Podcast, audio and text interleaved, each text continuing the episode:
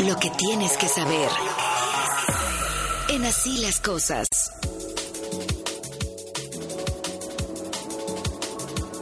Dos de la tarde con 50 minutos antes de dejar Soror el presidente. La obra. Víctor Tobal, buena tarde.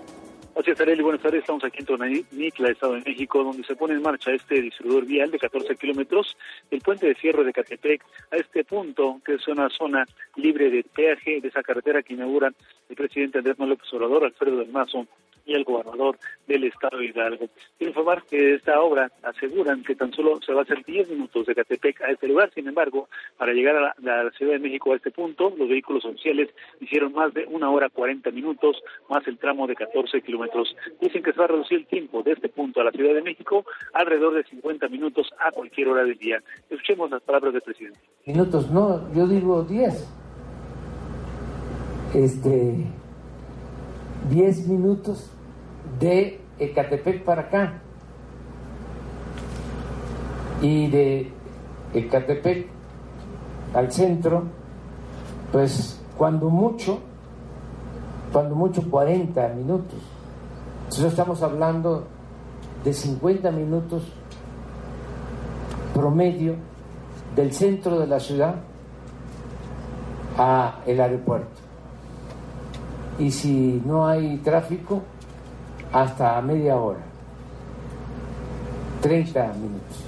En este proyecto eh, también informar que bueno tiene una inversión de 7.500 millones de pesos y cree, eh, generó por lo menos 15.000 empleos directos y 30.000 indirectos. El reporte que tengo. Gracias, Víctor. Buena tarde. Buenas tardes.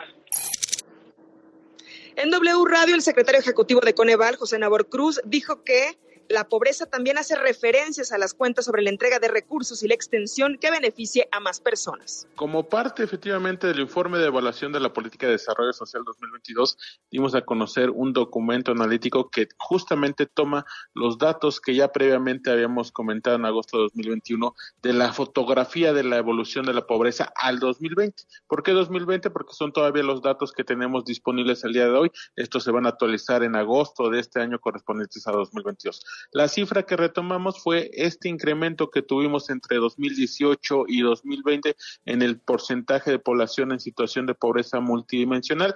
Eh, pasamos de un 41.9% de la población en 2018 a un 43.9%. Obviamente, y parte central de este eh, informe que estamos dando con el día de hoy es indagar sobre, obviamente, las afectaciones que dejó la pandemia por COVID-19 y la contracción económica que tuvimos del Producto Interno Bruto en este año. Y obviamente, uno de los primeros afectos que estamos eh, reportando fue este incremento en los niveles de pobreza de dos puntos porcentuales o 3.8 millones de personas.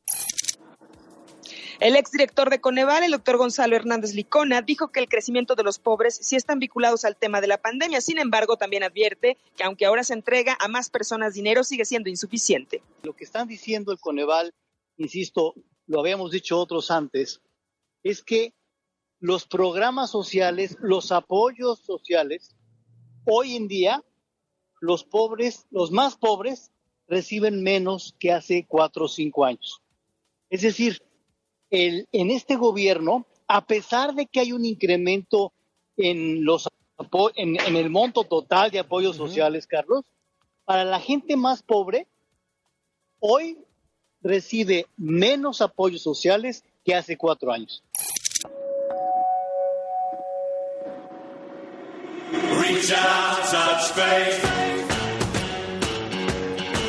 La banda británica de Pitch Mode vendrá a México. Anote la fecha, 21 de septiembre. Estarán en el Foro Sol con su nueva gira mundial. Usted oye una canción viejita, pero ahí va a escuchar todos el 21 de septiembre. La preventa estará programada para el 24 de febrero, así es que le deseamos mucha suerte. Pero si usted lo que le gusta es la lucha libre, tenemos boletos para el viernes 17 de febrero a las 8.30 de la noche en la Arena México, dos pases cuádruples, muy sencillos, 55 6166 8900, se comunica con nosotros y gana. Hasta aquí la información, Carlos. Gracias, Areli. Esto fue lo que tienes que saber.